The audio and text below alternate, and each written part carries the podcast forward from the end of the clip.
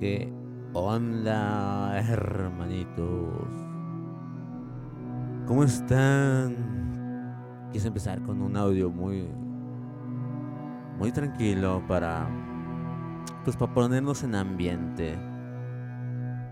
Em, este tema es algo súper interesante, es algo súper duro.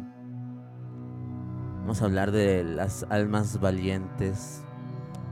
Pues también vamos a tocar el tema de, de religiones, de la religión. Casi no me gusta tomar el tema de religión porque tengo un asunto ahí muy muy personal con ella. No me fue bien. Y siento que sí quedó algo de remordimiento hacia hacia la religión misma, hacia las instituciones. No hacia las personas, ¿eh? Entonces, muchas veces no puedo dejar de tal vez ver el lado más más oscuro. Y pues por eso no me gusta hablar mucho de, de, ellas. Por eso... Pues vámonos tranquilos amigos. Prometo no ponerme muy pesado. Eh, trato de hablar siempre con respeto porque pues a muchas personas todavía les duele un poco que les toquen este tema de religiones. Entonces, pues, no es mi intención eh, ofenderlos ni, ni que se sientan mal o que le lastime la, como dicen, ¿no? La conciencia le remuerde por hablar mal de, de alguna institución. Entonces, pues vámonos tranquilos amigos. Primeramente quiero hacerles una pregunta. ¿Puedes reconocer un alma valiente? ¿Podría reconocer un alma valiente si la vieras, si te toparas con ella? Esa es una pregunta. Y la segunda es, ¿crees en el despertar masivo? Los despertares masivos eh, de conciencia que se dice que va a haber un despertar masivo. ¿Crees en ello? Son dos preguntas bastante difíciles de contestar. Sobre todo la segunda, ¿eh? pero vamos a verlo. A ver, se dice que se viene un despertar. Y yo creo que sí es posible, amigos. Porque, mm, bueno, yo he visto que la gente se preocupa cada vez menos por cosas como el tiempo, cada vez menos se preocupa por la edad. La gente cada vez se preocupa menos por el dinero. Y cada vez más por tratar de ser felices por buscar la felicidad de su interior, desde su interior. Y yo puedo asegurarte que si estás escuchando este podcast, uno o más episodios, sobre todo los, pues, los más cabrones, yo puedo asegurar que tu alma es un alma valiente que vino a la tierra a despertar, a ayudar con amor y de la forma como solo tú sabes hacerlo. Porque no por algo coincidimos, no por nada coincidimos, no por nada eh, has escuchado el podcast, que son temas súper controversiales. Entonces, esa es la manera en como reconoces a, a un alma valiente. Porque, y antes de pasar a esto, pero quiero platicarles algo que, de lo que me he dado cuenta. algo que está bien, bien cabrón, es que todos nosotros, muchos de nosotros, si no es que la mayoría, somos hijos nacidos en familias súper religiosas. ¿Se han dado cuenta? Por Dios, es algo súper, súper cabrón. Y se dice fácil, ¿no? Pero vemos como esta generación siento que va a romper con ese paradigma de la religión. Siento que cada vez es menos la gente que, que obedece ciegamente y cada vez es más la gente que se cuestiona. Y sobre todo, a ver, estoy hablando de la generación de mi generación. Yo soy del 88, tengo 34 años y siento que de la generación de los Puede ser del del 85 Sí, el 85 todavía nacieron dentro de religiones. Al. Al 95. Son tú los 2000. Que son los más jóvenes.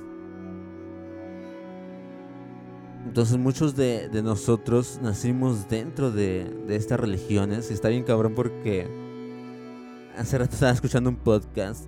Yo sigo mucho a Roberto Martínez. Es un, chico eh, que tiene un podcast llamado Creativo, que se lo recomiendo mucho, está ahí en YouTube.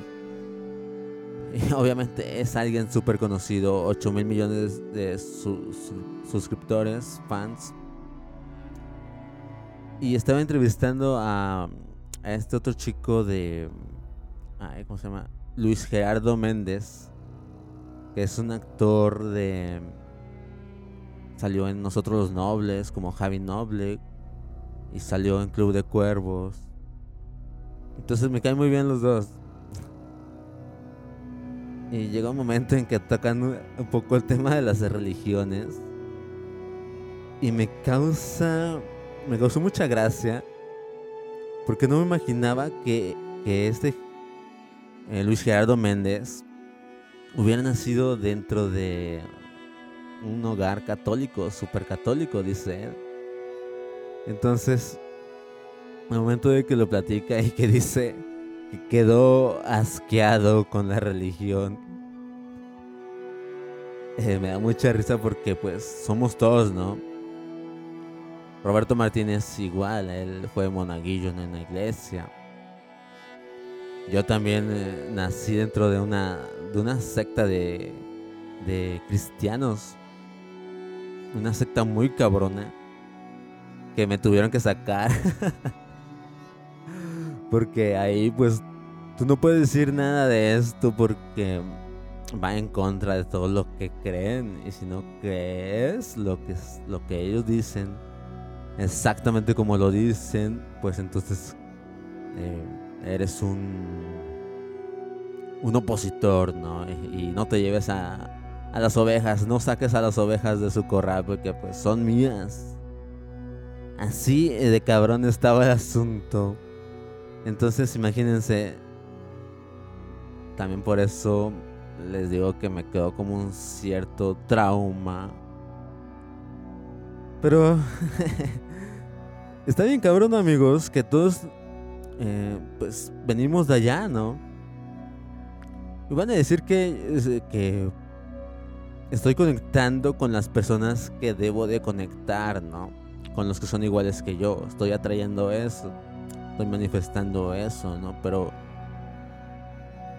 Eh, pues las personas más interesantes que conozco y más valientes son esas almas que han dejado atrás la religión pese a pues, todas las críticas, ¿no? Que que hay, sobre todo de propios familiares.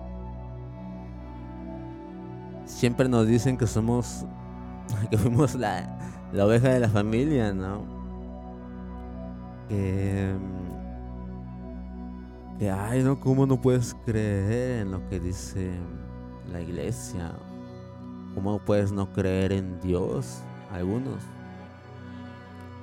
Y eso es como un sacrilegio si lo ves desde la perspectiva que ellos lo ven.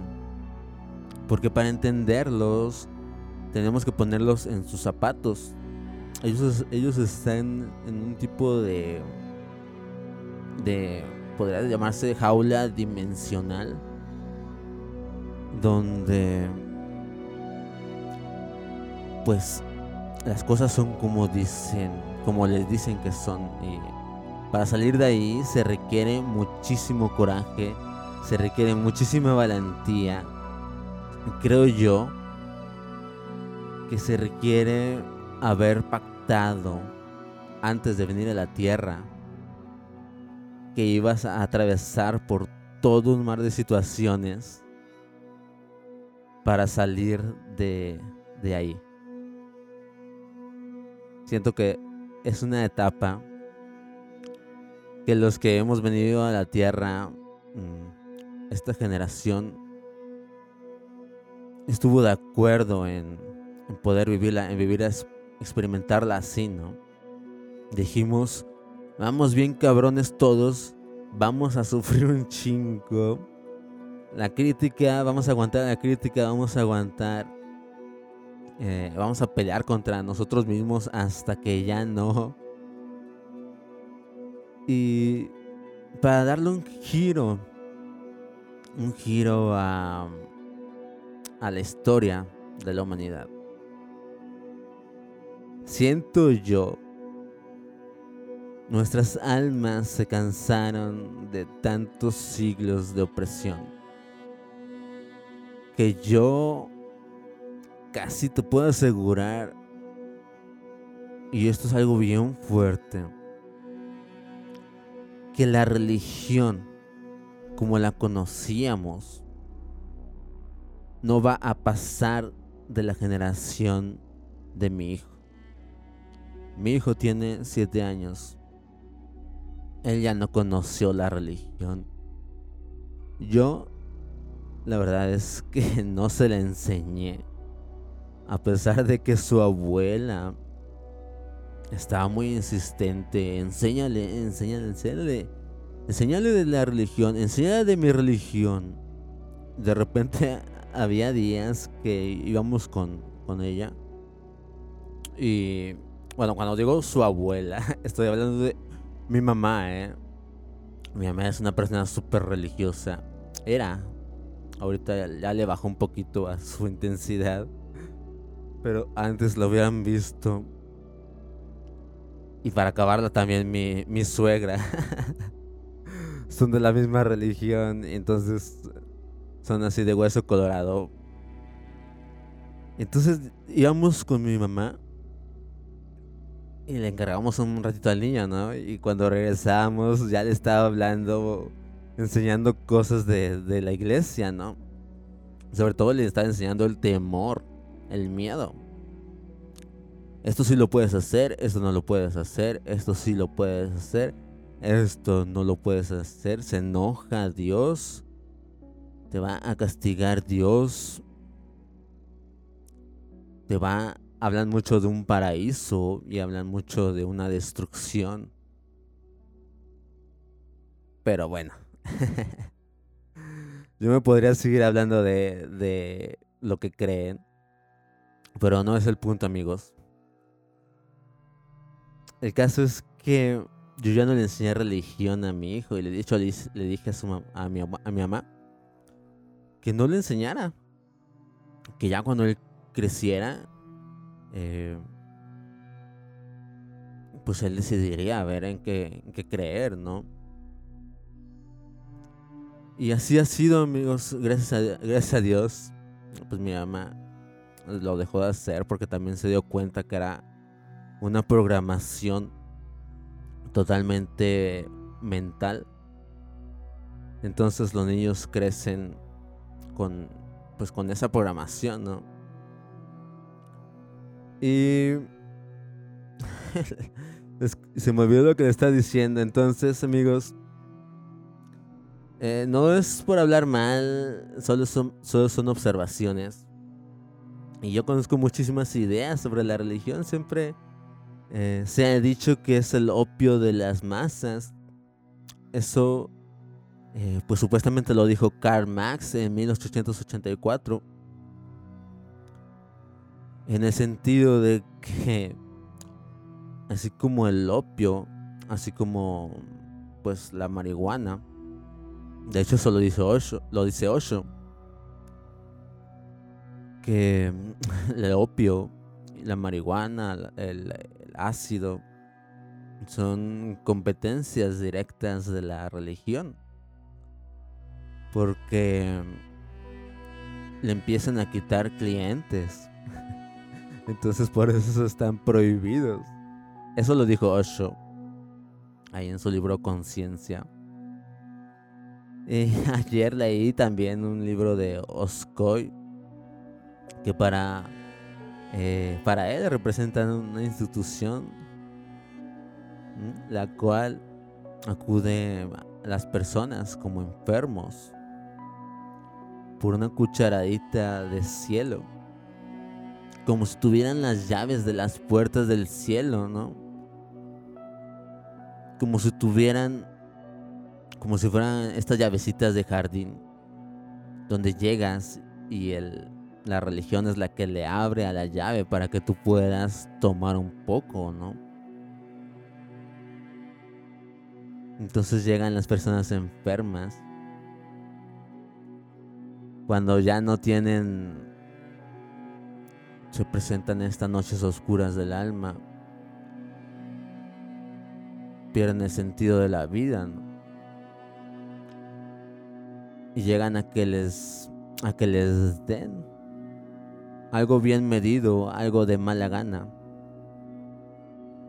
Pero también amigos, hay cosas interesantes.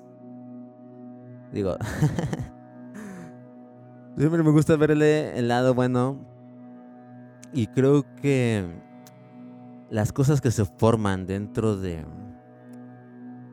las relaciones que se forman, algunas, obviamente no todas, que se forman dentro de la religión, dentro de un templo, a veces pueden ser más fuertes que una religión y perduran más allá de lo que la etapa de religión duró en, en ti. A mí me sucedió. Tengo,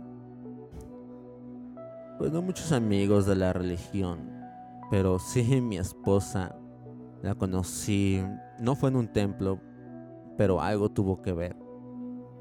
Entonces, ya ninguno de los dos estamos ahí, pero nuestra relación perduró.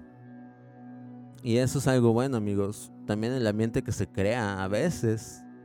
Tampoco digo que siempre, pero yo digo que se puede crear un ambiente, un buen ambiente, cuando hay buenas personas, cuando hay personas que conectan unas con otras, eh,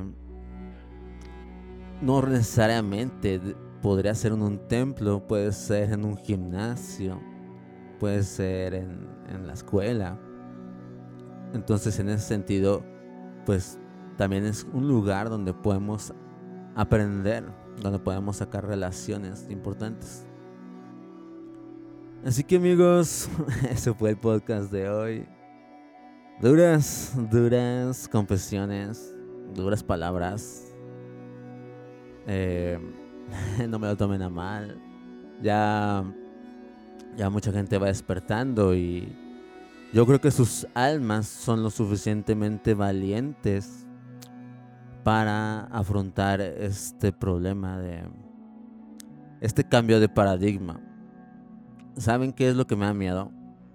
Bueno, algo que me preocupa un poco es que ese tema de la religión se vaya a perpetuar y quede como queden ahí estas instituciones que yo creo que tienen miedo Sí, la verdad, yo creo que todas estas instituciones religiosas tienen miedo porque se viene este despertar y la gente ya no va a necesitar acudir a un templo. La gente ya no va a necesitar confesarse mm, con un tercero para que pues tus oraciones le lleguen a Dios, ¿no? Entonces, lo que me preocupa es que queden ahí como en stand-by, así como a lo lejitos, nada más esperando a pues clientes y que pues las nuevas generaciones, que yo lo veo un poco, yo lo veo muy difícil que las nuevas generaciones vayan por voluntad propia a, una iglesia si es que no se los, si es que no se los enseñan de niños, si es que dejan que ellos decidan, yo veo difícil que, que acudan a este camino, pero puede suceder, ¿no? Y aparte, bueno, si a ti te causa felicidad estar en una religión, pues tampoco lo veo mal, ¿no? Pero... Híjole, es que no le veo sentido a estar ahí dentro. bueno, y eso es yo, ¿va? Eh, experimenten meditación. Yo a alguien que estuviera dentro de la religión y estuviera dudando de, si salir o continuar su camino, continuar la religión, yo le diría que no se preocupe, que haga meditación, haga meditación un tiempo y después decide. Que no lo decida con la mente, que lo decida con la conciencia. Pero primero, hacer meditación, tratar de educarse, leer sobre otras culturas. Algunas personas piensan que el mundo sería un caos sin, si no hubiera religión, si no hubiera... Eh, si no fuéramos a la iglesia, si no tuviéramos este temor por Dios. Y yo creo que no es así. Yo creo que en el futuro la única religión que va a existir eh, va a ser la, la... La religión va a cambiar, la religión va a ser el amor. El amor por todos, el amor por la vida, el amor por nuestros hermanos. Esa va a ser la religión y va a ser por lo cual basen sus vidas como su código de reglas la buena vibración, la buena vibra. Y pues nada más amigos, les deseo eh, que tengan mucho amor, mucha paz. Y nos vemos en el próximo episodio. Bye.